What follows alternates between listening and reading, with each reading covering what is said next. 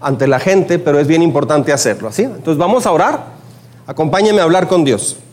Señor, en esta, en esta tarde te damos muchas gracias porque podemos estar ah, aquí. Podríamos estar en otro lugar, pero estamos aquí, Señor, porque hemos aprendido y hemos comprobado que eres real.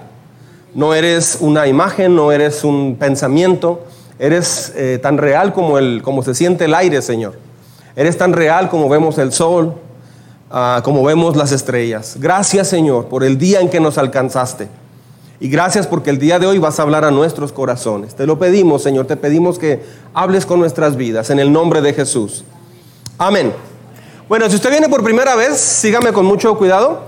Si viene por primera vez, ah, por favor no esté pensando que le vamos a pasar acá al frente o que le vamos a pedir que se ponga de pie o que nos diga su nombre o no me voy a bajar así entre los asientos y a ver usted qué es nuevo, ¿cómo se llama? No voy a hacer cosas así.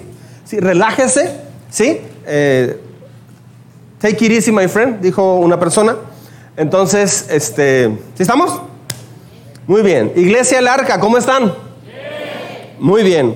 Dios los bendiga muy, pero muy ricamente. Ah, esta semana estuvimos orando, orando por ustedes, mi esposa y yo. Cada semana lo hacemos. ¿Ya me, ya me ayudaron con los celulares? ¿Ya los apagamos? Muy bien.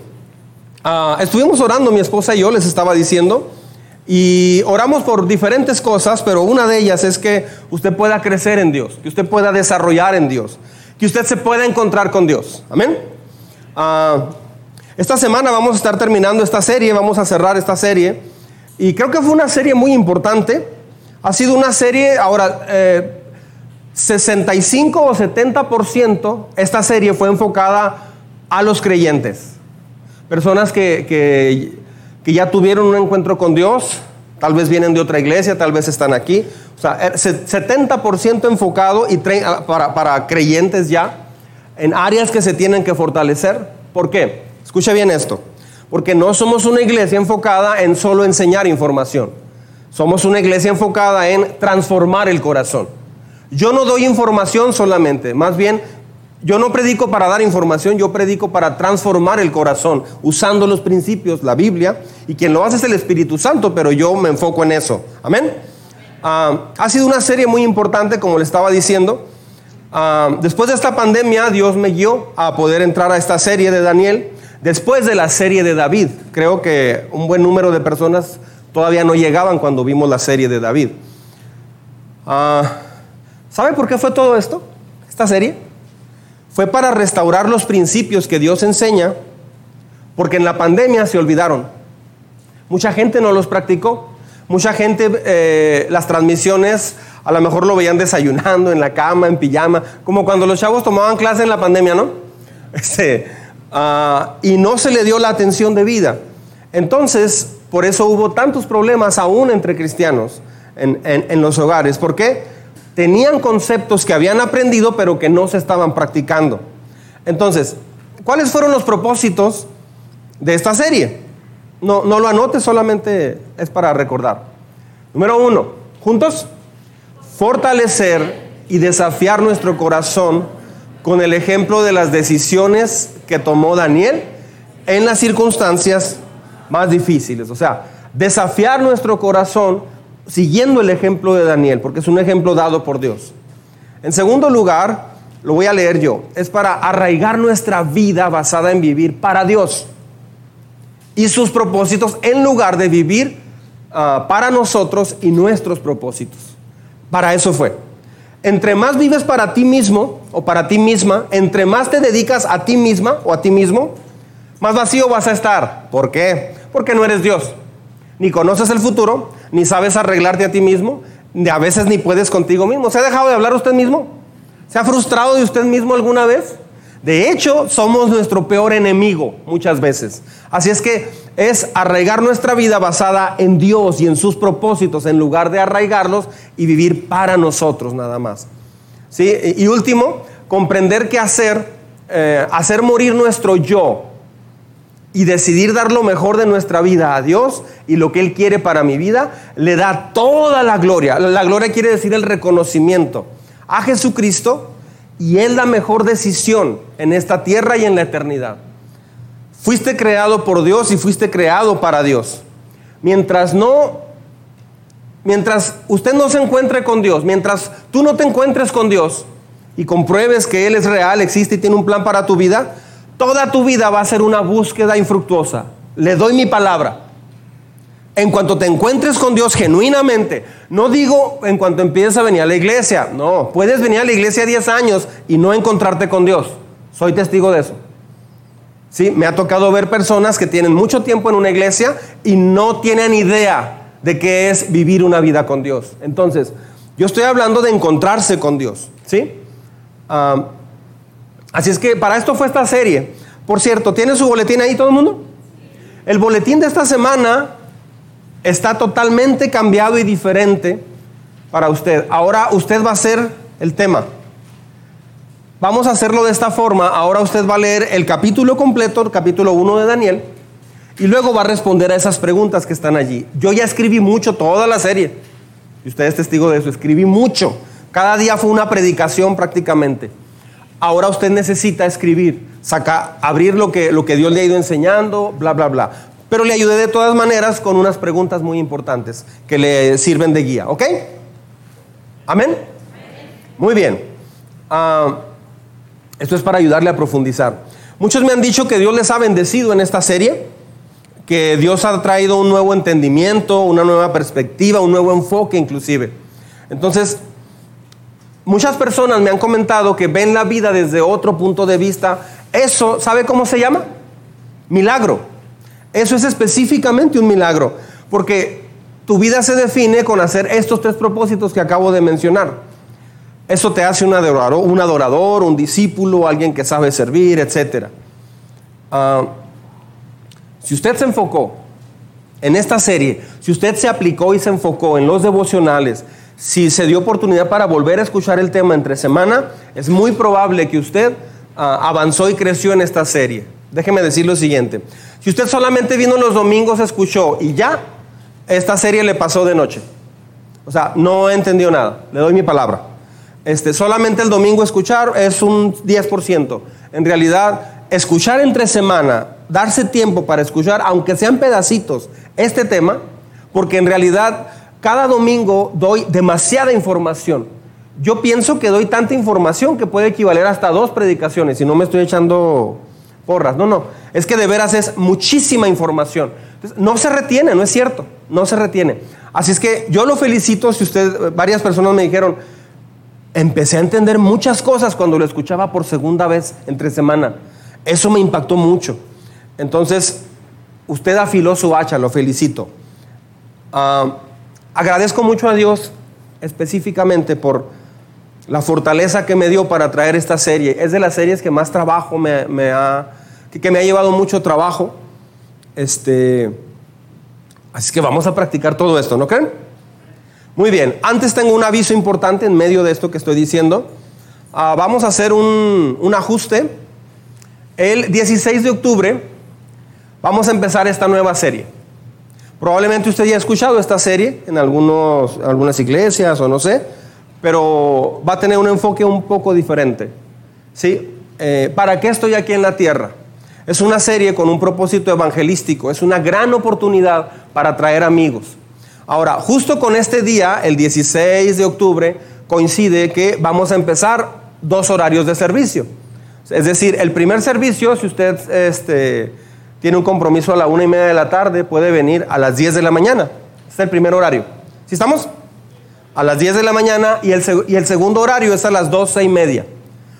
Otra vez, no, no, no se va a acercar al final y me diga, entonces ¿cómo va a quedar eso? ¿A qué horas va a ser? No, lo estoy diciendo, mucha atención. Va a ser a las 10 de la mañana y 12 y media del día. Es el mismo servicio, solo que en dos horarios. Amén.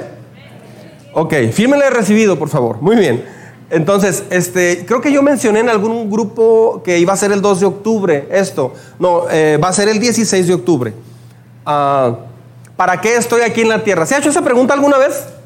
Esta pregunta fue lo que me llevó a empezar una búsqueda y al final me encontré con Dios. Así que es una muy buena serie para ir terminando el año, ¿no creen? Muy bien, este. Pues yo estoy listo, ¿y ustedes? Ok, abra su Biblia por favor junto conmigo en el libro de Daniel capítulo 6. Si viene por primera vez, acá lo vamos a poner al frente, no se preocupe. Si está por comprar Biblia, cómprese una NBI, o sea, nueva versión internacional. Ah, hay muchas Biblias, aquí usamos diferentes Biblias, ¿eh? La nueva traducción viviente, Reina Valera, Reina Valera actualizada, versión popular, Biblia de las Américas. Hay muchas versiones, dicen lo mismo. Pero la NBI es la que hemos usado siempre para leer lo mismo y, estar en la misma sintonía. ¿Ok? Muy bien, Daniel capítulo 6. ¿Están listos? Muy bien. Darío el Medo decidió dividir el reino en 120 provincias y nombró un alto funcionario para gobernar cada provincia. Asimismo, el rey escogió a Daniel y dos personas más como administradores para que supervisaran a los altos funcionarios y protegieran los intereses del rey. Pronto Daniel demostró ser más capaz que los otros administradores y altos funcionarios debido a la gran destreza administrativa de Daniel. El rey hizo planes para ponerlo frente al, frente al gobierno de todo el imperio. Entonces los demás administradores y altos funcionarios comenzaron a buscar alguna falta en la manera de que Daniel conducía los asuntos de gobierno, pero no encontraron nada. Si no tiene subrayados en su Biblia, subráyelo por mi cuenta, por favor. No encontraron nada que pudieran criticar o condenar. Ah, era fiel, siempre responsable, totalmente digno de confianza. Finalmente llegaron a la siguiente conclusión. Nuestra única posibilidad de encontrar algún motivo para acusar a Daniel será en relación con las normas de su religión. Así que los administradores y los altos funcionarios se presentaron ante el rey, dijeron que viva el rey Darío. Todos nosotros, administradores, autoridades, altos funcionarios, asesores y gobernadores, nos hemos puesto de acuerdo en que el rey apruebe una ley que se haga cumplir estrictamente. Ordene usted que en los próximos 30 días, vea esto, todo aquel que ore a, quien sea, divino o una, humano, excepto a usted, su majestad, sea arrojado al foso de los leones. En el imperio había un foso con leones. ¿sí?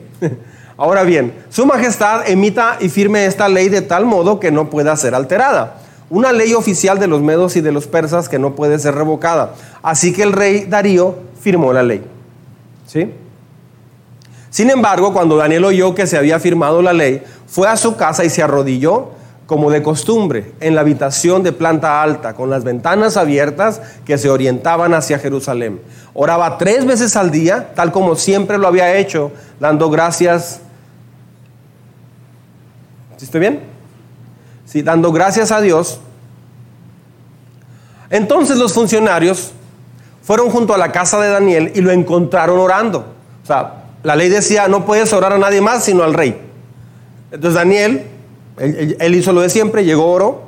Entonces dice, los funcionarios fueron junto a la casa de Daniel y lo encontraron orando y pidiéndole a Dios que lo ayudara. De manera que fueron directo al rey y le recordaron el decreto. ¿No firmó usted una ley por la cual durante los próximos 30 días todo aquel que ore a quien sea, divino humano, excepto usted, su majestad, sea arrojado al foso de los leones? Sí, contestó el rey, esa decisión sigue en pie, es una ley oficial de los medos y de los persas que no puede ser revocada. Entonces le dijeron al rey, ese hombre Daniel, uno de los cautivos de Judá, no hacen caso de usted ni de su ley, sigue orando a Dios tres veces al día y luego no una vez, tres veces al día. Remarcaron eso. Al oír esto, el rey se angustió mucho y procuró encontrar un modo de salvar a Daniel. Pasó el resto del día buscando una manera de librarlo de ese aprieto. Por la noche los hombres volvieron a presentarse ante el rey y dijeron, Su Majestad, usted sabe que según las leyes de los medos y los persas, ninguna ley firmada por el rey puede ser modificada. Entonces finalmente el rey ordenó que arrestaran a Daniel y lo arrojaran al foso de los leones. El rey le dijo, que tu Dios a quien sirves tan fielmente te rescate. Así que trajeron una piedra y la colocaron sobre la boca del foso y, el rey selló la piedra con su sello real y los sellos de sus nobles para que nadie pudiera rescatar a Daniel. Luego el rey regresó al palacio y pasó la noche en ayuno, rechazó sus entretenimientos habituales y no pudo dormir toda la noche. O sea, estaba muy dolido el rey porque él amaba a Daniel, porque Daniel fue un joven que desde que eh, tenía 15 años fue, fue conquistado Jerusalén, se lo llevaron a, Jerusalén, perdón, a Babilonia y luego Babilonia fue conquistada por el imperio medo-persa. Pero Daniel progresó tanto, desarrolló tanto siendo prisionero, jovencito de 15 años, así empezó la vida, como que Dios dijo, voy a ponerle a la gente de Ciudad Juárez del Arca, voy a ponerles un ejemplo extremo. Y agarró este ejemplo y lo puso para nosotros. Es que vivimos en Juárez, te voy a poner algo más duro que Juárez. ¿Sí me explico? Este, entonces, ah, fue un, ejemplo increíble. Yo le animo a ver la, predicación de la semana pasada para que tenga este contexto de hoy. Ah, muy temprano, a la mañana siguiente, entonces echan a Daniel al foso de los leones. A la mañana siguiente el rey se levantó eh, y fue deprisa al foso de los leones. Cuando llegó allí, gritó con angustia, Daniel, siervo del Dios viviente, ¿pudo tu Dios a quien sirves tan fielmente rescatarte de los leones? Y Daniel contestó, que viva el rey. Mi Dios envió a su ángel para cerrarle la boca a los leones, a fin de que no me hicieran daño.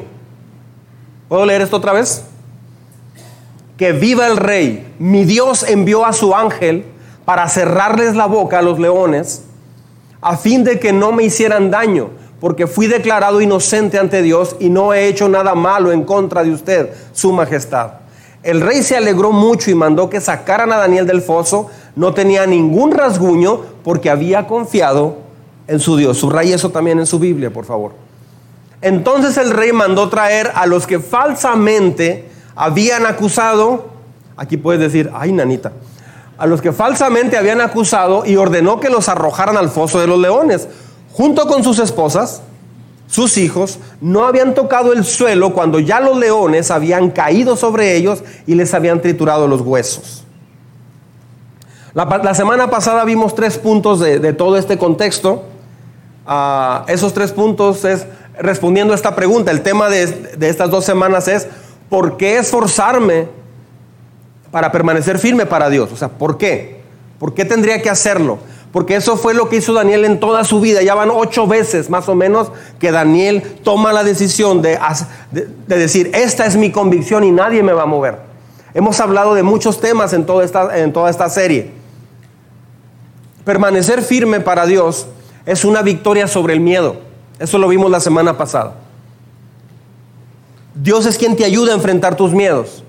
Permanecer firme, enfrentas tus miedos. Permanecer firme para Dios construye mi fe y mi carácter. Y aquí se me hace que yo me equivoqué. Sí, aquí me equivoqué. El tercero es, le da a Dios la oportunidad de hacer un milagro. ¿Sí? Así es que permanecer firme por Dios es una victoria sobre el miedo. Construye tu fe y tu carácter. Y tercero, le da una oportunidad a Dios de hacer milagros. Muchas veces no vemos milagros porque no nos atrevemos a permanecer firmes, para Dios.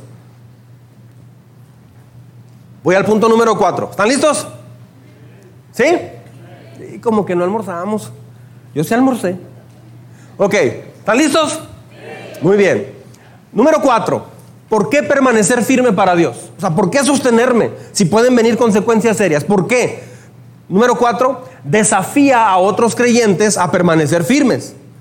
¿Sí? Cuando permaneces firme para Dios en tu trabajo, con tus vecinos, ahí donde, donde estés, o en el campo de juego, fútbol o lo que sea, o cualquier otro lugar, motivas a otros creyentes. Ellos ven tu valor. Tus hijos ven tu valor. Hay papás que se desmoronan cuando no tienen para pagar la renta o la mensualidad o el carro o componer el carro, lo que sea. Se desmoronan y dejan de orar, se frustran y, sus hijos o su esposa o su esposo dicen, pues, que no confía en Dios porque anda tan estresado. Es que tu papá anda muy estresado, mi hijo. Trae muchos problemas. Y el niño razona y dice, pero que no confiamos en Dios. Yo aprendí en la escuelita de la iglesia. Me enseñaron que Dios provee y que Dios hace milagros cuando confías en Él. Pero eso no lo dice el niño. Bueno, a veces sí, hay niños que sí. Papá, ¿por qué no confías en Dios? Hay niños que sí lo dicen. Papá, ¿por qué vives como ateo? Papá, ¿eres o te haces? Este, ah, ¿Saben quién es así? Priscila. ¿Dónde está Priscila? Ahí está. Priscila es así desde niña. Papá, ¿y ese señor que iba, que iba en la bicicleta, que iba caminando, que tenía frío, ¿por qué no le das tu chamarra? ¿Que no debemos hacer buenas obras para Dios? Sí, mija, pero es que es la única que tengo. Pero entonces no amas al prójimo. Ay, caray. Una chiquita de tres años, ¿cómo te explico? Sí, mija, pero eso no quiere decir que tampoco te quedas sin nada para regalarle a todos. ¿Te imaginas? Tendría que tener 50 mil chamarras. No tengo, mija. Ah. Ok. Y te quedas como papá nervioso. Este. ¿Vio alguna vez Corazón Valiente? La película. Me gusta la parte donde Mel Gibson está al frente del ejército. Van a pelear contra los británicos. Ah, ni tienen buena caballería los escoceses. No, no. Mal. Pero me encanta la parte donde da el discurso. Si no estuviéramos transmitiendo por cuestión de derechos, pondría un pedacito de esa película acá. Pero ah, él empieza a dar un discurso. Dice, yo prefiero morir luchando por una Escocia libre que vivir una esclavitud bajo la bota, bajo, la, bajo el yugo de los britanos. Todo mundo se envalentonó. Todo mundo hirvió de coraje. Todo mundo tuvo un valor increíble porque el líder comenzó a tener un valor increíble. Como papá, como mamá, Dios quiere que tengas ese valor en los días cotidianos. Hay papás y mamás que están siempre desmoronándose por cualquier cosa. Se desmoronan por cualquier situación que viene. Es que no sé, me enfermé y no sé qué va a pasar, no sé qué futuro venga para nosotros. Ah, sucede algo en el trabajo, en un negocio, lo que sea, se cae algo, algo cambia. Y hay gente, hay papás que se frustran, se enojan, eh, se llenan de, de, quebranto, se sienten derrotados en todo. No saben confiar en Dios. Necesitamos aprender a confiar en Dios. Ah, si tienes un líder cobarde, todo el ejército va a ser cobarde. Se necesita que en, los hogares se levante un líder sólido, que aprenda a confiar en Dios. Sí, tal vez no vas a tener para la renta, pero tu hijo lo que quiere ver, lo que Dios quiere que tu hijo vea, es que sientas a tu hijo en tu rodilla o ahí juntos y oran juntos. Mira, es que no tenemos para pagar la renta o, no sé, no tenemos, pero ¿qué les parece si oramos? Y, que tu hijo vea que, que, tú no eres autosuficiente. O sea, no le muestres a tu hijo, no, yo, mi hijo, no te preocupes, yo venzo al mundo para que tú tengas todo. Eso no le va a ayudar a tu hijo. De hecho, eso lo va a echar a perder. Tu hijo necesita entender que tú no eres suficiente y que pones tu confianza en quién. Dios, pero mira, Dios me va a ayudar, mi hijo. Yo soy un gran vendedor. Yo soy un excelente ingeniero. Yo soy muy buen doctor. Vas a ver que mañana, no sé, se van a enfermar 15 pacientes y vamos a sacar dinero para él. Vas a ver que mañana vendo un carro. Vas a ver que mañana me dan una comisión. Vas a ver lo que va a pasar. Me voy a esforzar. Y el papá se levanta en la mañana cargando todo el mundo como Atlas. No, eso no es un hombre valiente. Esa no es una mujer valiente. Valiente es la persona que le muestra a sus hijos, ¿sabes qué? No tengo forma de esto, no, no. Una vez me acuerdo que mis hijas me dijeron, no, no, no vamos a ir a Disney. Dicen que está muy bonito. Ahí está la sirenita. Ay, mi hija, pues sí.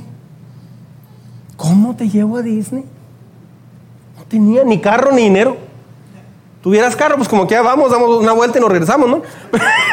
pero, pero, ni carro ni dinero, ¿cómo le haces? Y yo me acuerdo que les dije, vamos a hablar con Dios. Y oré a Dios, oramos a Dios. Y Dios proveyó de una manera milagrosa. Un grupo de estudiantes coreanos que vino me dijo, ya nos vamos, pastor, este, queremos darte una ofrenda especial. Dios puso en nuestro corazón eso. No, pero no, no era necesario. No, es que Dios lo puso. Dios nos dijo, no me puedes cortar la bendición de bendecirte. Bueno, con eso fuimos. Y luego que los hoteles, no sé qué, los conseguimos a menos de la mitad de precio. Las entradas como un 40% más barato. O sea, fue un milagro increíble. Y fuimos. Pero yo las hice parte. no les dije, hija, mañana voy y asaltaré un banco. mañana a ver cómo le hago. No, ahí quiebras todo. Déjame ver cómo le hago. Sí, no, ¿sabes qué? No tengo, pero vamos a orar. Y entonces oran. Eso hay que enseñarle a los hijos. Ese es un héroe.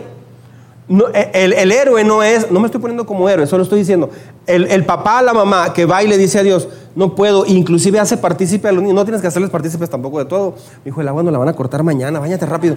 No tienes que decirle todo eso tampoco, pero uh, enséñale a tus hijos la grandeza de Dios. Enséñale a tus hijos uh, lo que es confiar en Dios en lugar de que te vean seria, frustrada, molesta o serio, frustrado y molesto. Enséñales de qué estás hecho. Ahora, ¿de qué estás hecho? De una confianza en Dios. No tienes que ser Sansón, no tienes que ser a Pablo, Abraham, Moisés, no. No tienes que ser un superhombre, una supermujer, no. Una, Dios, una fe sencilla puesta en un Dios grande, puesta en un Dios todopoderoso. Esa es la enseñanza del libro de Daniel. Das un paso y dices, Señor, estoy dentro, voy a permanecer firme para ti. Voy a hacer esto, permaneceré firme en el trabajo. Me están pidiendo que haga esto, no lo voy a hacer, lo siento. Me costó siete años ah, conseguir ese trabajo. No sé, pero no voy a cambiar mi convicción de Dios. Me voy a mantener firme. ¿Sabe qué pasa cuando usted hace eso? Otros empiezan a animar, empiezan a salir de las, de las cuevas. Yo me acuerdo cuando estaba en el TEC de Juárez, ah, Dios me dijo, forma forma un... junta a los estudiantes cristianos en el Tecnológico de Juárez, en el ITCJ. Una vez liebre, siempre liebre. Y, y me acuerdo que yo decía, ok, ¿cómo le hago? Y conocía a un muchacho que era cristiano. Yo tenía dos meses de haberme hecho cristiano. O sea, iba a la iglesia y abran la, abran la Biblia en Mateo. Estaba así yo, porque no, no sabía encontrar ni siquiera un libro de la Biblia decía, ay, que no me pidan orar porque yo no sé orar. No sabía ni orar, hablaba, pero, Señor, ayúdame, no sé cómo orar, pero me puedes ayudar. no sabía orar, pero Dios me respondía. O sea, sí sabía orar, pero yo, yo decía que no sabía orar porque no oraba con palabras elocuentes. Una vez lloré, me acuerdo, Señor, David, tú oras por esto en la reunión de jóvenes. Señor, ayúdanos para que, para que tú estés con nosotros, Señor, y que podamos sentir tu fuerza. Y, así, una oración muy así. Y enseguida de mí oró, un chavo, Nacho, me acuerdo. ¿Te acuerdas de Nacho, Polo? Y Nacho oraba bien elocuente. ¿Te acuerdas, Becky, de Nacho? Oh, Padre, tú que cabalgas en el cielo. o sea, desde que empezó, dije, aleluya, sentí el poder de Dios. Pero no, y ahora, Señor, ayúdenos, por favor, Señor. Pero Dios responde las oraciones que vienen del corazón. No tienes que decir, mucha gente truena con eso. Este, no, Nacho estaba, pero todo lo que da. Oh Padre, y que tu mano de poder. Y luego decía, tu mano de poder, y lo respiraba. Y decía, gracias Señor, aleluya. No, Nacho decía, aleluya. Wow. yo decía, wow. Sigue orando, Nacho, siento bien bonito aquí. Este, Dios escucha la oración que viene del corazón, entonces todo el mundo sabe orar. Hay gente que me ha dicho, pastor, me siento así, así, así, estoy frustrada por esto, esto, esto, esto. Y luego me siento, quisiera esto, quisiera aquí. ¿Y por qué no habla con Dios? No sé. Acaba de hacer una oración. Lo que me dice a mí, dígaselo a Dios.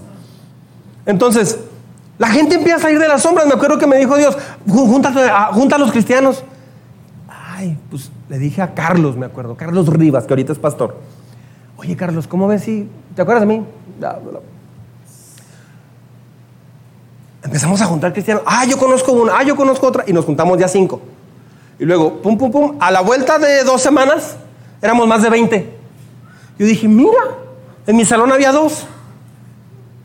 Parecíamos de la secreta. salieron de las cuevas. ¿Saben qué hicimos? Nos pusimos a un lado de la biblioteca. ¿Hay alguien del TEC de Juárez aquí? Levanta la mano. Dios los bendiga. Este, nos pusimos junto a la biblioteca, me acuerdo, y ahí en la biblioteca, a un lado, en el pastito, nos sentamos y empezamos a alabar a Dios. Ándele. Alguien llevó una guitarra, éramos ya como 15 o 20. Y estábamos cantando de gloria en gloria te veo. Eh, renuévame, Señor Jesús. Ya no quiero. Este, y sentías dos cosas. Una, sentías la presencia de Dios. Y segunda, te morías de miedo y de nervios. Porque estábamos cantando en un lugar público. Pero eso produjo que varias personas se agregaran al grupo. Llegamos a ser más de 30. Pasamos una película y en el TEC se llenó, fueron más de 100 personas, etcétera, etcétera. Hasta la, eh, y eso lo hice sin saber abrir la Biblia. No sabía orar, no sabía nada de, teología, no sabía nada. Entonces, si yo lo hice, usted lo va a poder hacer sin problema. Aprenda a pararse frente a personas, familia, trabajo, grupos y no, y no tener miedo porque eso motiva a otras personas. ¿Me estoy explicando? Ah, Filipenses 1.14 dice, no, no, lo busques, solo lo menciono. Filipenses 1.14 dice que el, apóstol Pablo dice, debido a que estoy encadenado, muchos han cobrado valor y hablan, hablan con mucha fuerza el Evangelio. ¿Sí? Número 5, ¿está conmigo? Número 5, es un poderoso ejemplo para los no creyentes. O sea, cuando permaneces y te plantas y te paras en tus convicciones con Dios, te paras firme para Dios, como lo hizo Daniel en muchas ocasiones, porque Daniel podría, dijimos la semana pasada, podría haber orado en secreto para que no lo metieran al foso de los leones, pero él se mantuvo firme. Alguien diría, sí, pero eso es, yo pienso que eso es fanatismo, ¿no? Mm, definamos fanatismo. Vi una persona que iba con una playera y decía, ¿qué me ves? Y lo decía una palabrota. Y luego atrás decía, este, lo que piensas para mí será para ti, hijo de quién sabe qué. Sí, ¿ese qué? Háganse llevarlo con los talibanes. Y decía, ¿esa criatura qué? Pero iba así. Con cara de, ¿qué? A ver, ¿qué? No les da vergüenza. ¿Ha visto los bailes o las quinceñeras o no sé? Este, hay gente que se para primero a bailar. Bailan bien mal, pero se paran, no les da vergüenza. En, en, en conciertos de todo tipo, que Café Tecubo y todo eso, y todo eso. Café Tacuba y que todos los grupos y, todo así. Este, de pronto les prestan el micrófono a la gente, porque yo cantan bien mal, pero ahí está, porque están en el ambiente. Me he fijado que mucha gente hace el ridículo por defender lo que les gusta defender. A veces andan bien tomados, cayéndose, haciendo un show, dando una... El pecado te avergüenza bien horrible. Pero la gente dice, es mi convicción y así vivo. O sea, la gente del mundo, la gente que no conoce a Dios, a veces tiene más firmeza que los que ya se encontraron con el creador del universo. Eso no puede ser posible. Ah, creo sinceramente que como manejas el dolor, como manejas el dolor, el mundo es testigo de eso. Tu familia se da cuenta de cómo manejas eh, la situación cuando algo sale mal. ¿Cuándo fue la última vez que algo salió mal? ¿Y, cómo te mostraste ante tu pareja o ante tus hijos o ante la gente en el trabajo? ¿Cómo reaccionaste? ¿Te tuvo que alguien decir, no, mira, este, no te preocupes, pero no te enojes, Leonorilda, no te enojes, mira. O sea, ¿tuvo alguien que decirte eso? Panchito, pero ya, contrólate. No se acabó el mundo. No, es que quién sabe qué, no me entiendes, yo traigo la presión. ¡Ay, qué flojera! O sea, la manera en cómo manejas un fracaso o el dolor es una oportunidad tremenda para testificar de quién es Dios. Para tus parientes, tus compañeros de trabajo, tus hijos. Si siempre estás manejando mal el dolor o el fracaso, ¿cómo esperas que tu familia venga a Jesucristo? Ah, es un mantenerte firme para Dios es un ejemplo increíble cuando dices, lo siento, yo, yo no puedo participar en eso. Ah, es por cuestión de conciencia y convicción. Sí, no, pero ustedes adelante. yo no. Este, no, si no vamos, eh, si no vas tú, no vamos nosotros, gacha. Ah, pues entonces no vamos, venga, vamos a tomarnos una nieve. O sea, este, no voy a traicionar mis convicciones, lo siento. Esa es mi convicción. Así como tú tienes tus convicciones, yo tengo mis convicciones. O sea, nada más te pido que las respetes.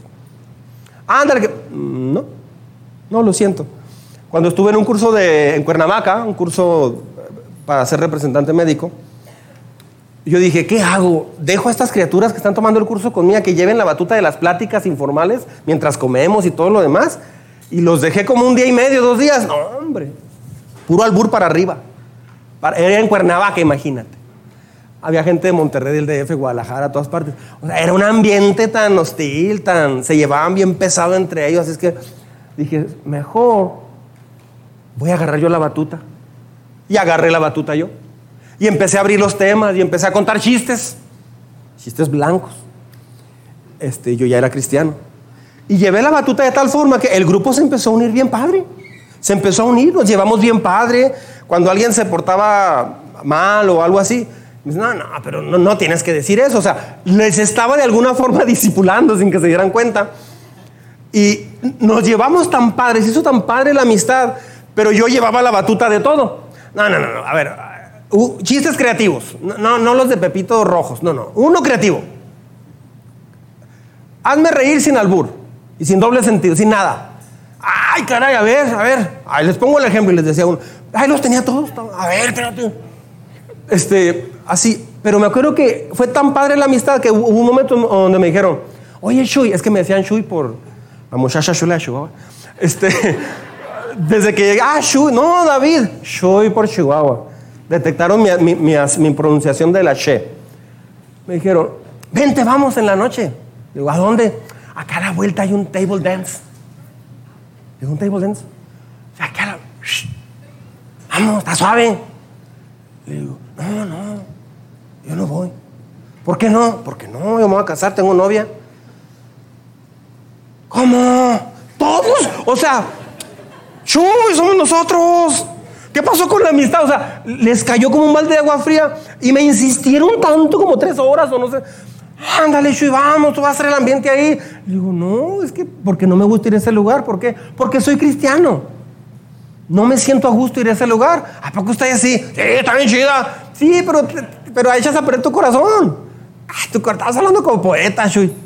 Le digo, no, no estoy hablando como poeta, estoy hablando como alguien que sabe lo que es bueno y lo que es malo. Ah, ya, ya salió el predicador. El Chuyito ya se hizo predicar. Aguas, aguas. Todo iba bien hasta que llegó ese punto de quiebre. ¿Me estoy explicando? Ya de ahí pues todo se recuperó más adelante y todo, pero eso les quedó claro. Les podría haber dicho, ¿sabes qué? Es que tengo unas cosas que estudiar. No, tenía que decirles eso. Y sí, sí me ha causado que alguna gente como que se separa de ti porque, entonces no vas a ir a emborracharte con nosotros. O sea, si no lo hago, no soy tu amigo.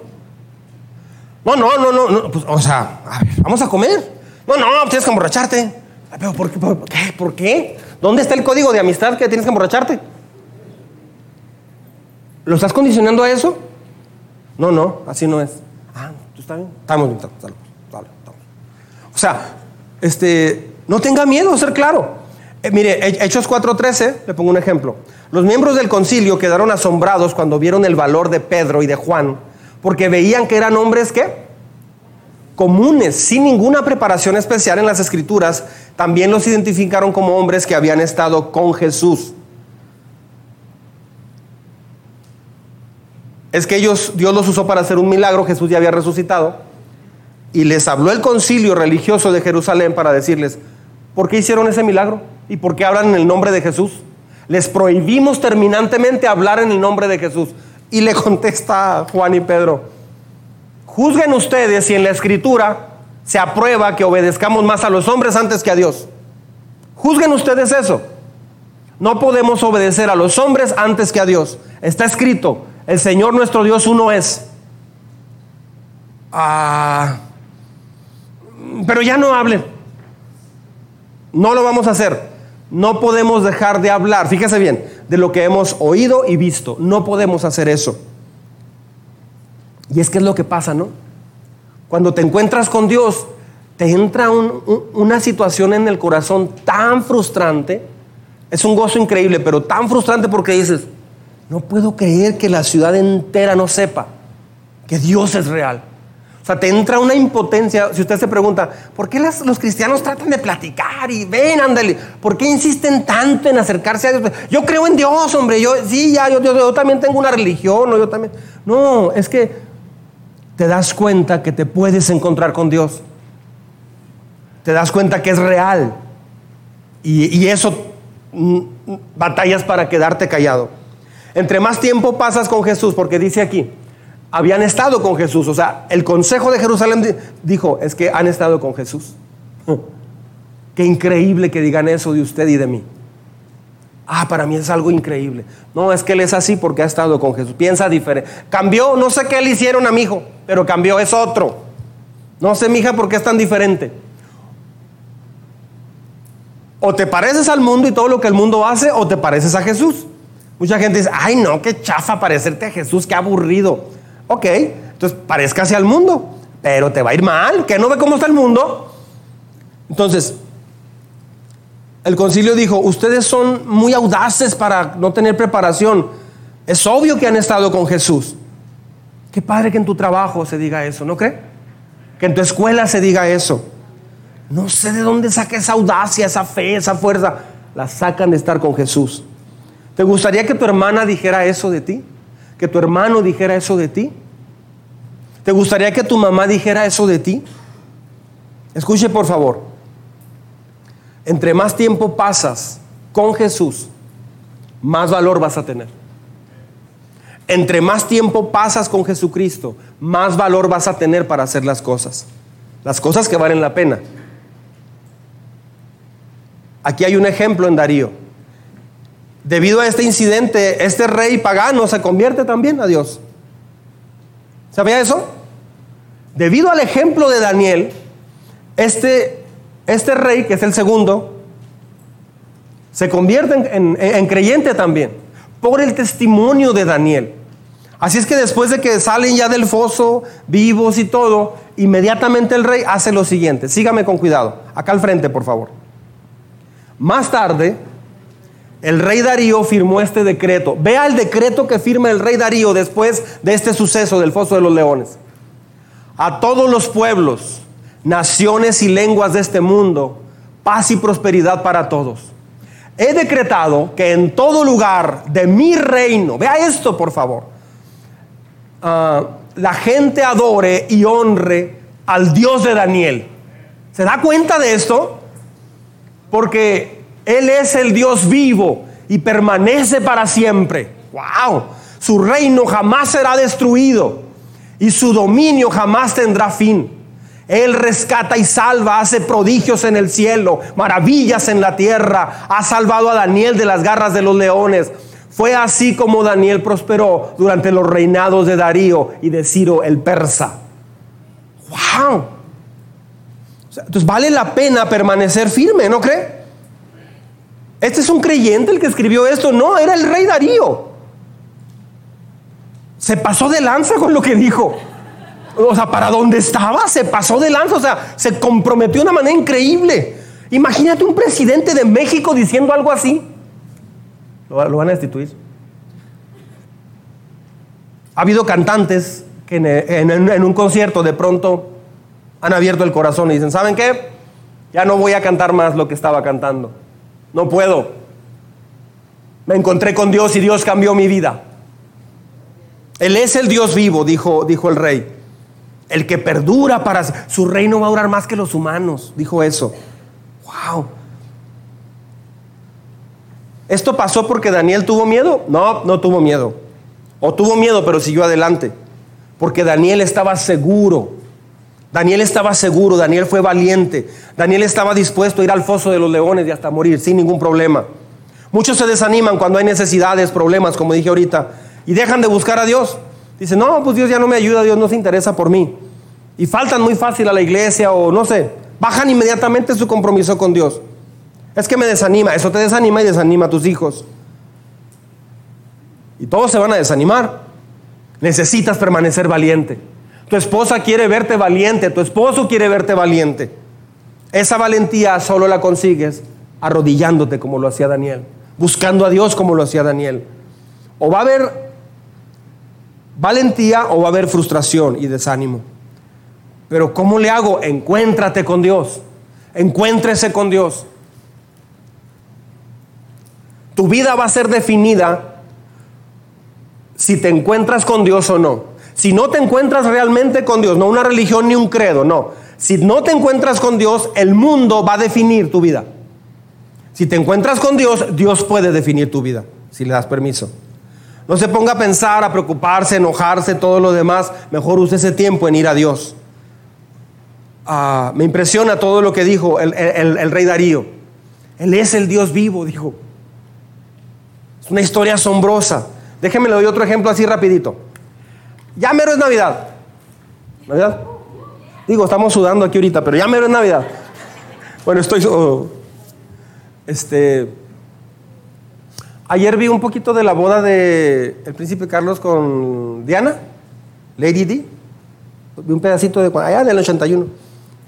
Y en la catedral eh, donde se casaron, había unas personas que estaban haciéndose aire. Así es que también allá tienen calor, ¿ok? Muy bien. Este, tenía que decir eso. Ajá, cuando te sientes culpable, ¿no? Por algo. En, Mateo capítulo 2, no lo busques, se lo voy a, a recordar yo. Mateo 2, versos 1 y 2, por ahí dice, después de que Jesús nació en Belén, en los tiempos de Herodes, llegaron a Jerusalén, se les llama magos, en realidad pues no eran magos, la palabra correcta es sabios, Ellos consultaban las estrellas, no creo que hayan sido astrólogos, creo que eran estudiosos de las estrellas, pero tal vez sí, no sé. Total que estos hombres vinieron de Oriente.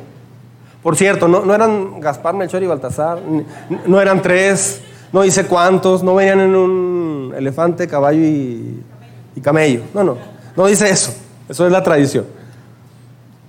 Pero venían de Oriente a, Belén. ¿Sabes qué es el Oriente para ellos? Es Irak e Irán. Irak es Babilonia, la antigua Babilonia. Irán es Persia. Ojo. Dice que llegaron a Jerusalén unos sabios de- procedentes de Oriente. Sígame con mucho cuidado, por favor. Y preguntaron, ¿dónde ha nacido el rey de los judíos? Esa fue la pregunta que traían ellos. Vimos levantarse una estrella en el firmamento y venimos a adorarlo. Ah, caray. No, no vienen a ver si es cierto, no, no, venimos a adorarlo. Ahora, deje eso ahí por un minuto, por favor. ¿Cómo es que estos sabios paganos o no judíos, o sea, cómo conocían la profecía del Mesías? ¿De dónde la aprendieron? ¿Cómo sabían que el rey de los judíos estaba por nacer? ¿Cómo sabían de la profecía de un hombre que iba a venir a rescatar a los seres humanos del mundo? ¿Cómo sabían? ¿Cómo supieron de la señal? Todo eso está en la Biblia, pero ¿cómo lo supieron? Esos hombres eran magos paganos, probablemente eran como, tal vez sí eran astrólogos, no sé. Eran procedentes de Irak, Irán, babilonios y persas, o medo-persas. ¿Por qué los hombres sabios se presentaron al nacimiento de Jesús? Respuesta, porque 18 generaciones antes, Daniel se ganó al rey de Babilonia, Nabucodonosor, y Daniel le testificó y se ganó para, para Dios al rey Darío, el rey de Persa, los dos imperios más grandes en esas épocas. Oró al aire libre y habló acerca de Dios al aire libre. Con esos milagros del foso de los leones, ¿crees que no se corrió la noticia?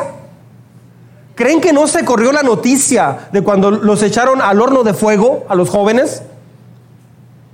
Proclamaron que el Dios de Daniel era el Dios verdadero. Lo proclamaron los reyes. Fue un decreto. Entonces quiere decir que evangelizaron, o sea, dieron el mensaje a dos naciones, a dos imperios muy prominentes, los más grandes. Por esto, por eso lo que terminó a, a, sus 85 años, los escritos de Daniel fueron un testimonio y fue conocido en Babilonia, o sea, en Irak, en Persia, o sea, Irán.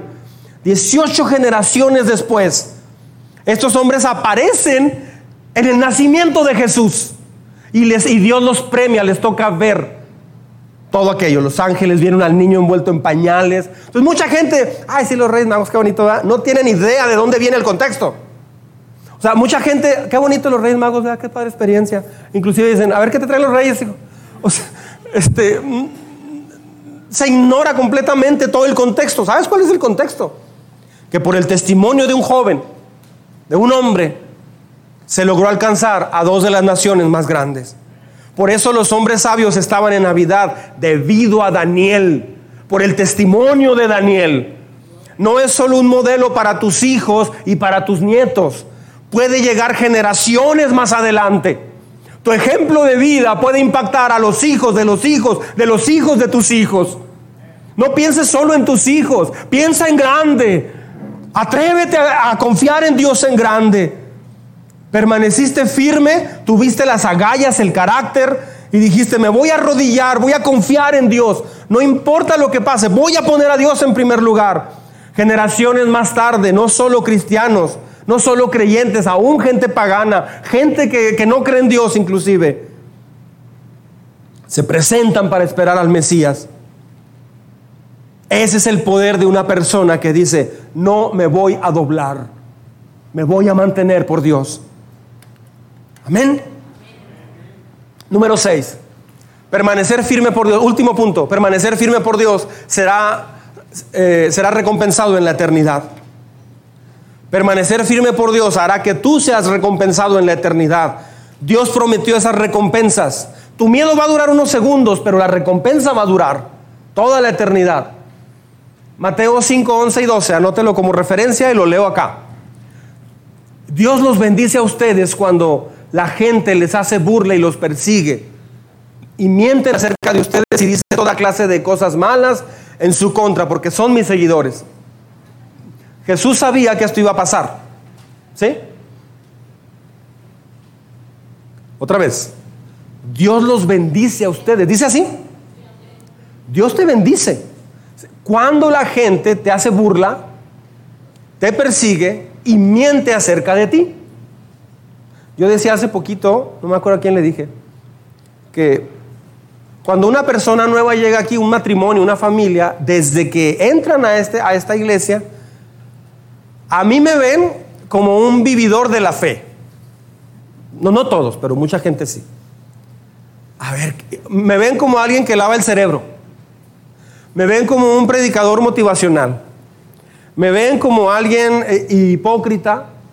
Me ven como un pastor fanático. O sea, yo, yo, yo, yo cada domingo pierdo con mucha gente.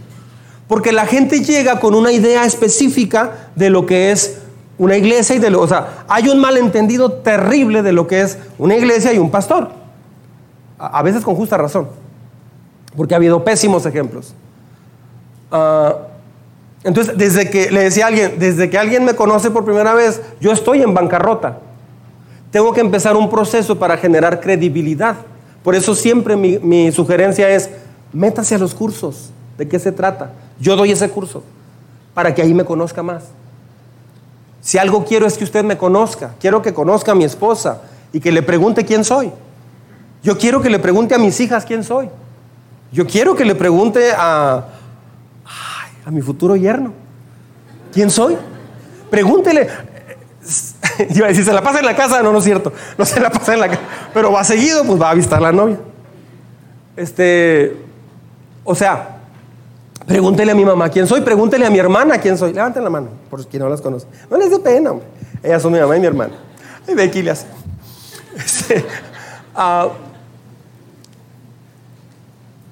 Entonces, muchas veces tenemos una idea equivocada de, de, una iglesia por algo que escuchamos o de un predicador, un pastor. Uh, esto sucede en la familia, esto sucede en tu trabajo, esto sucede en la escuela, con los vecinos. Dice, Dios los bendice a ustedes cuando la gente les hace burla y los persigue.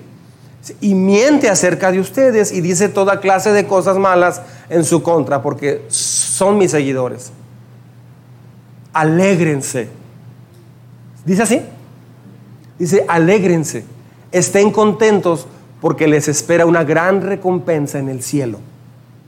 Son palabras directas de primera mano de Jesucristo. Dice, y recuerden que a los antiguos profetas los persiguieron de la misma manera. Dese cuenta que no dice, la gente te hace menos porque eres muy tonto o porque eres muy grosero o impulsivo. No, a ver, quiero aclarar esto. Si usted es una persona que tiene problemas para relacionarse con la gente, que ha tenido problemas con su familia, discusiones, pleitos, batalla para perdonar, enjuicia, juzga, eh, dice cosas sin pensar. Si usted habla muy áspero de repente, ok, la gente lo va a perseguir y va a hablar de usted, pero no porque sea cristiano, sino porque no parece cristiano.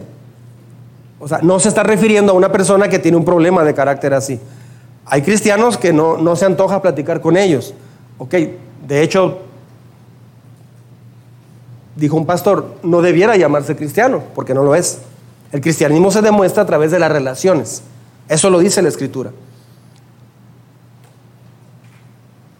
Todos los profetas y todos los portavoces, todas las personas piadosas durante miles de años, desde Daniel, 2500 años antes, la gente ha sido rebajada por ser cristiano. Eso no es nuevo, pero dice la Biblia que serás recompensado. Yo quiero animarle a, que recuerde que esta pregunta sea parte de su vida. ¿Cómo vas a terminar? ¿Cómo va a terminar su vida usted? ¿Cómo quiere terminar su vida? Porque están pasando los años. ¿Ya se fijó en eso? Están pasando los años.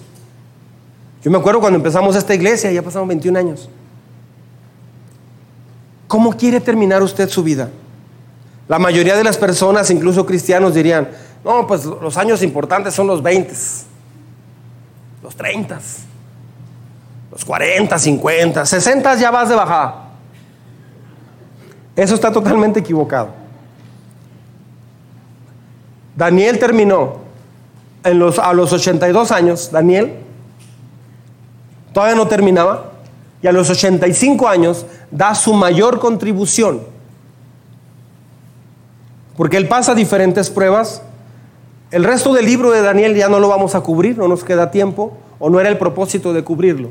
Pero el resto del libro de Daniel, Dios se revela personalmente a Daniel y le da una visión en varias ocasiones de cómo va a ser todo el desenlace y el fin del mundo, de la humanidad. Dios le explica en, eh, eh, eh, detalle qué va a pasar al final de los tiempos. Le habla de, de un nuevo orden mundial que se va a hacer. Y ahorita es normal hablar del orden mundial, pero en los 90 no era normal. Te escandalizabas cuando decían un nuevo orden mundial. Ay, caray, ya, ya viene Jesús, ya se va a acabar esto. Ahorita es normal hablar de un nuevo orden mundial. Ah,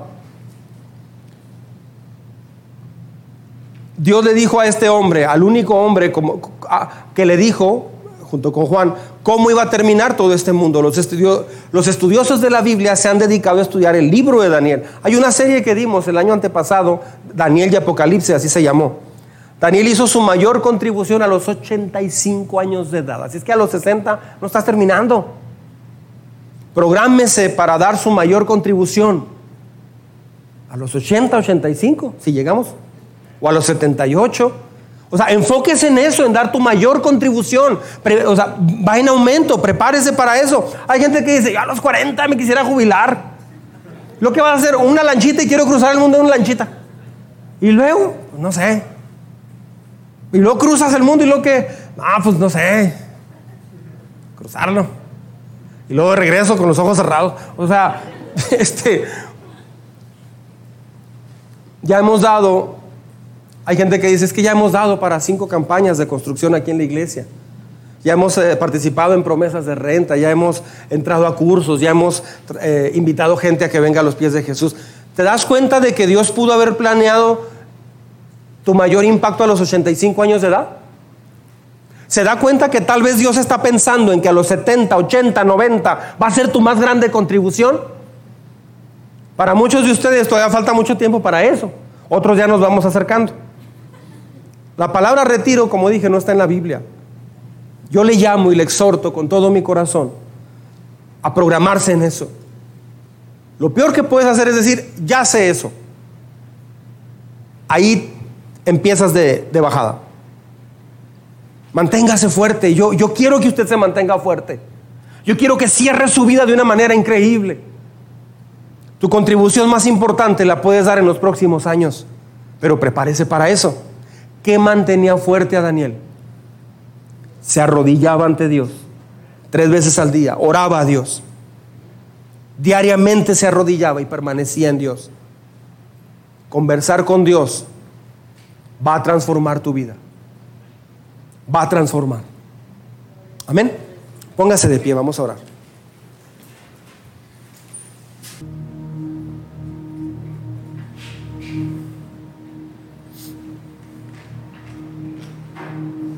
Tal vez, tal vez nosotros, tal vez usted,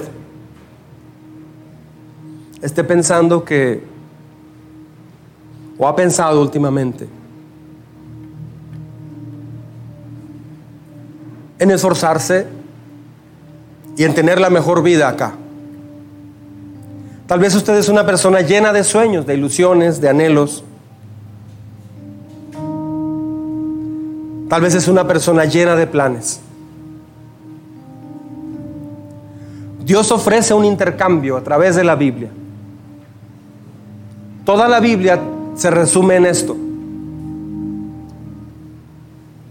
Dios dice, mis caminos son más altos que tus caminos.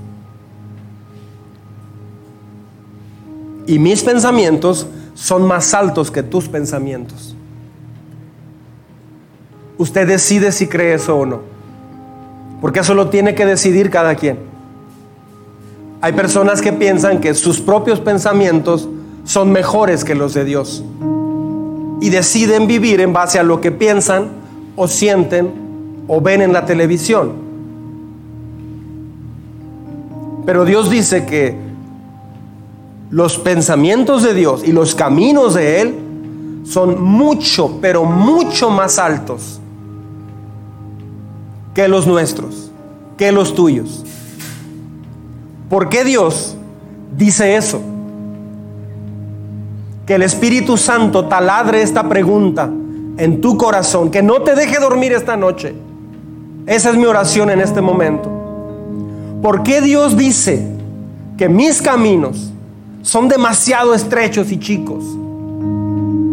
Dice, así como está tan alto el cielo de la tierra, así de más altos son sus caminos comparado con mis caminos, mis metas, mis sueños, mis anhelos. Toda la Biblia trata de un intercambio. Tus caminos por mis caminos, dice Dios. Tus anhelos por mis anhelos en ti. Tus sueños por mis sueños, dice el Señor. Dios no acaba con tus sueños los remasteriza y los hace mucho más grandes. Le quita lo que sobra y lo que no funciona, pero los hace mucho más grandes.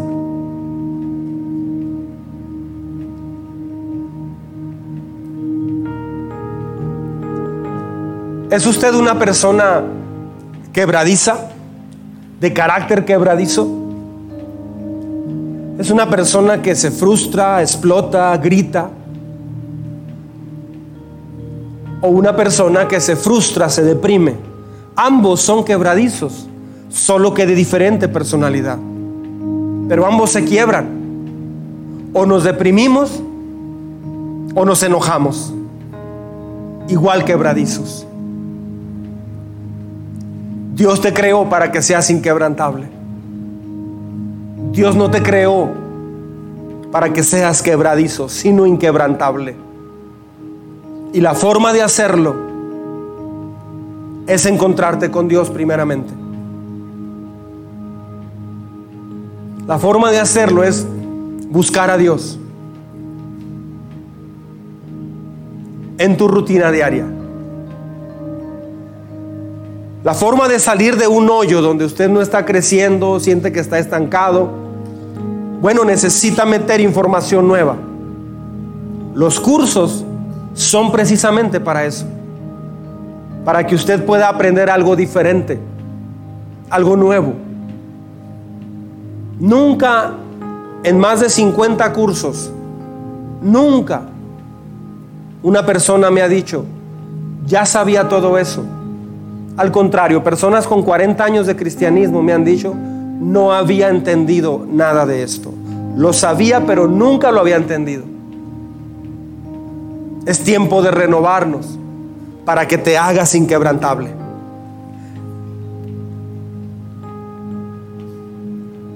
Iglesia,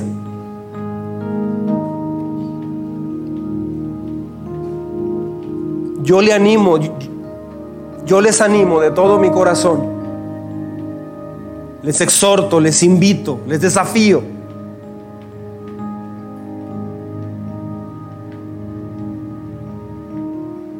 a buscar a Dios como lo hacía Daniel. Si Daniel logró todo esto en su vida, ¿cuál fue el secreto de Daniel? Aprendió a buscar a Dios y a depender de Dios en las peores circunstancias que ni tú ni yo nos hemos enfrentado siquiera. Si Daniel pudo hacer eso por la muerte, contra la muerte, tú y yo lo podemos hacer contra un despido en un trabajo. Iglesia, Dios nos está llamando a confiar en Él y buscarlo. Dios nos está llamando a seguirlo. Jesús dijo, mis ovejas oyen mi voz y me siguen. ¿A dónde te está llevando Dios a dar el siguiente paso? ¿Cuál es tu siguiente paso ahorita? Para acercarte más a Dios. Tal vez ajustar el horario de trabajo, porque eso no te va a permitir entrar a los cursos. ¿Y cómo vas a crecer? Tal vez inscribirte en los cursos. Tal vez aprender a administrar tus finanzas para Dios también. Tal vez comenzar a orar tres veces al día. Para algunos tal vez hoy es ir a pedirle perdón a alguien por haberse molestado con esa persona. Jesús dijo, mis ovejas me siguen, oyen mi voz y me siguen. ¿Estás oyendo la voz de Dios? Esta serie Dios habló muchas veces a través de un servidor. Yo no soy Dios, pero fui como una bocina para Dios, porque hablo lo que dice la Biblia. Dios habló muchas veces en esta serie. Cada domingo sucedió. Es tiempo de hacer cambios. Y lo más hermoso de todo, iglesia, ya para orar quiero decir esto. Lo más impresionante de todo es que Dios es el Padre que tanto has estado buscando. Dios es el Padre que te ama con amor perfecto.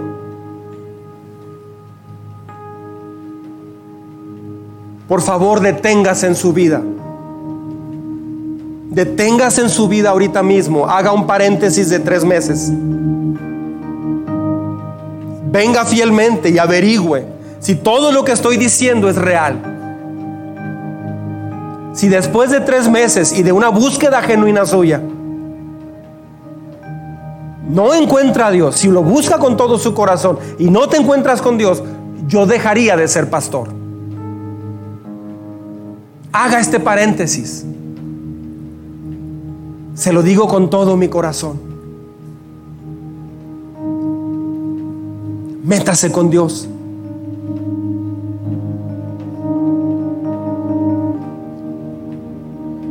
Todo aquel que esté listo o lista para decir yo quiero comenzar más enfáticamente o comenzar por primera vez o retomar, cualquiera de las tres, una vida de búsqueda de Dios. Quiero orar como Daniel lo hacía. Quiero buscar a Dios a través del devocional que entregamos de lunes a sábado. Quiero venir fielmente, quiero Quiero crecer en ti. Quiero conocer al Dios de Daniel. Lo quiero conocer más. Tal vez algunos van a retomar lo que dejaron de hacer hace años. El más grande enemigo es el conocimiento teórico, porque se piensa que ya lo sabes. No es así. lo que hacemos es lo que sabemos. Lo que no hacemos es porque no lo sabemos. Dios te ama. Iglesia, Dios te ama. Dios te ama como nadie te va a amar nunca. Y Él entiende cada una de tus luchas y frustraciones. Él entiende tu dolor, tan así que hoy te trajo para que lo escucharas una vez más. Dios es real, no es un mito, existe. Te formó en el vientre de tu mamá y no ha estado ausente por, por tiempo cuando has pasado cosas difíciles. Él ha estado allí, solo que no lo has detectado. Él te ha guardado de muchas cosas. Y tal vez tienes años aplazando una búsqueda que hoy puede ser ese día. Tal vez hoy es la culminación de dos, tres, cuatro, diez años donde has estado postergando un día averiguar si Dios es real. Bueno, Dios te trajo para decírtelo de frente. Él te ama como nadie te va a amar. Él entiende tu dolor, Él entiende tu quebranto. Él entiende tu culpabilidad. ¿Por qué no te dejas sanar por Dios? ¿Por qué no le entregas tu corazón?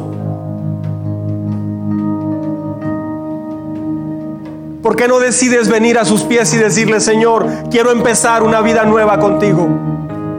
Si eres real como dicen, yo quiero, Señor, una vida contigo.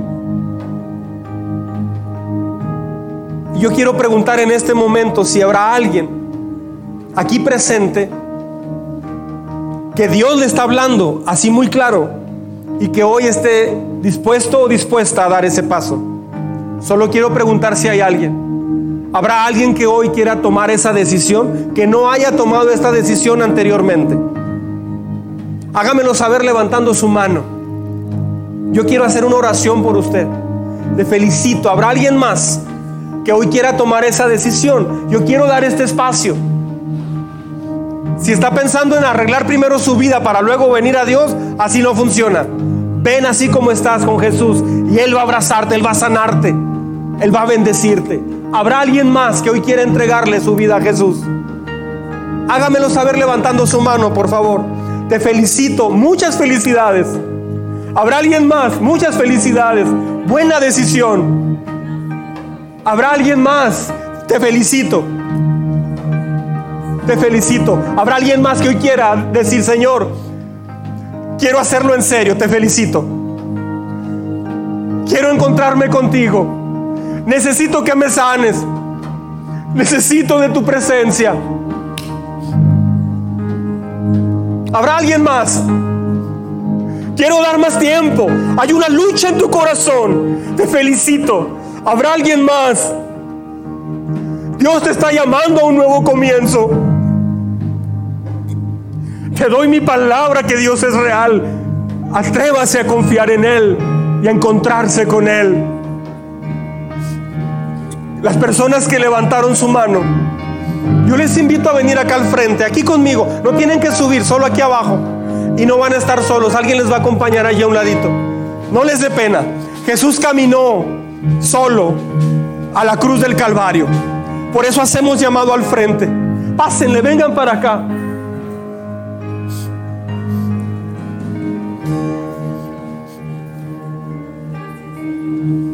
No les dé pena, vengan, pasen. Mire qué bonito grupo. ¿No le da gracias a Dios por eso?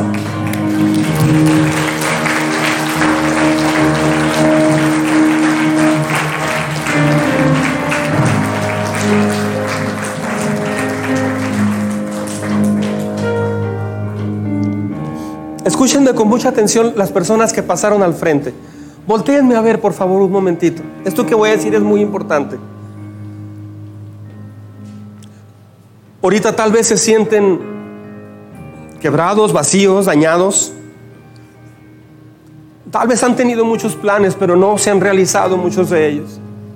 Y ya se dieron cuenta, yo me di cuenta a los 19 años, que como yo iba viviendo, no me iba a ir bien. Y no era alcohólico ni nada de eso, no. Pero iba mal. Y Dios me alcanzó a los 19 años de edad. Fíjense muy bien.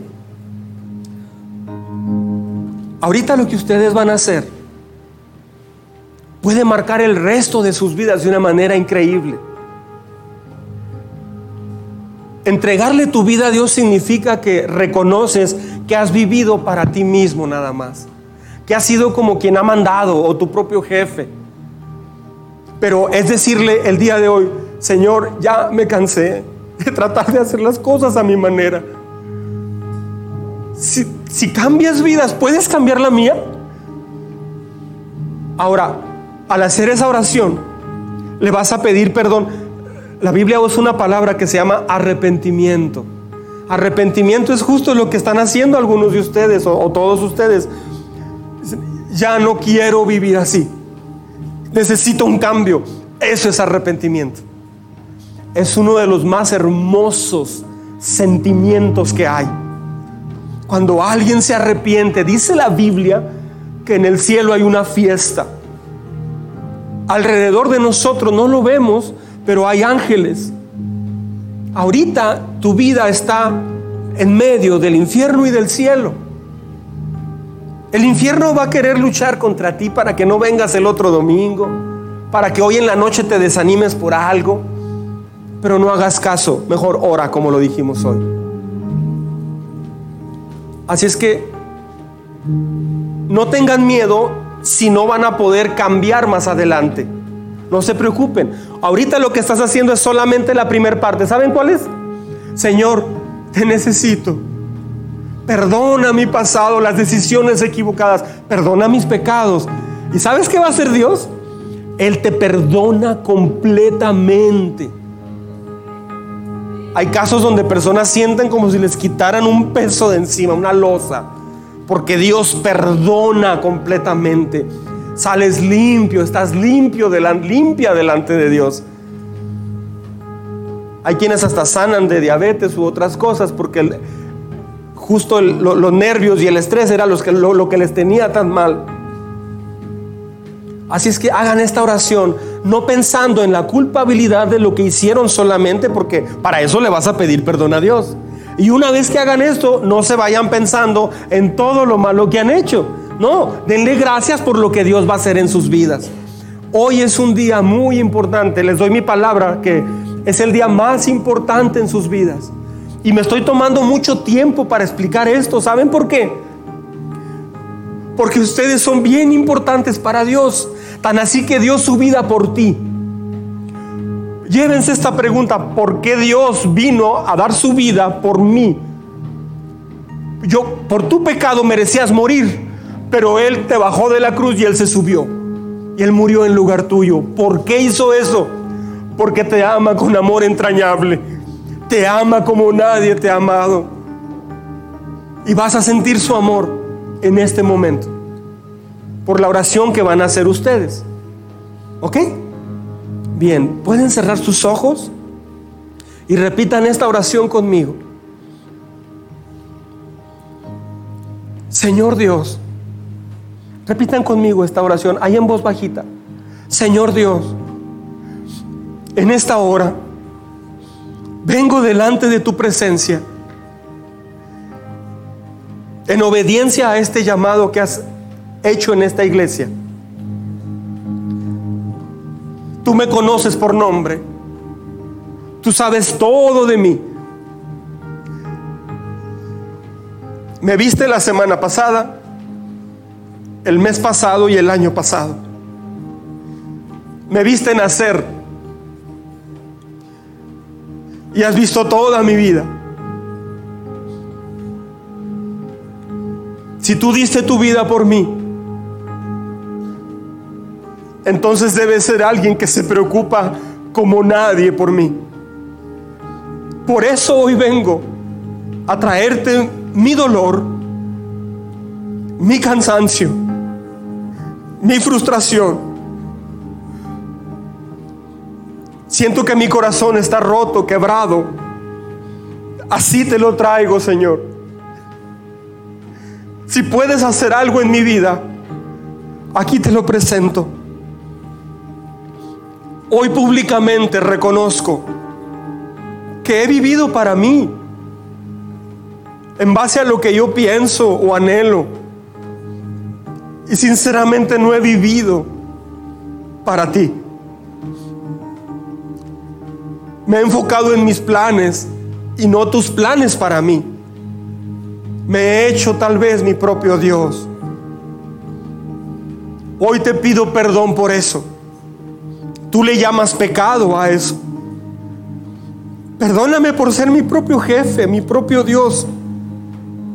Y hacer lo que se me antoja o lo que yo quiero, sin darme cuenta que eso cada vez me ha ido lastimando más y me ha ido alejando más de ti me ha ido llenando de cosas que no son correctas en mi corazón. Y me ha ido haciendo sentir un vacío tan grande. Pero hoy vengo a pedirte perdón. Hoy te pido perdón por todos y cada uno de mis pecados. Perdóname. Yo reconozco que tú diste tu vida en la cruz del Calvario. Porque la Biblia lo dice. Y hoy públicamente yo te quiero confesar eso. No me avergüenzo de estar aquí al frente. Porque si algo me interesa es encontrarme contigo. Por favor, Señor, perdona mi pecado. Entra en mi corazón. Entra en mi vida. Espíritu Santo, ven a mi corazón. Hazme una nueva persona. Transforma mi vida. Quita la culpabilidad que me aqueja. Renueva mi manera de vivir y de pensar. Ayúdame a entender cuál es el propósito que tienes para mi vida. Te pido que escribas mi nombre en el libro de la vida. Te agradezco mucho, Señor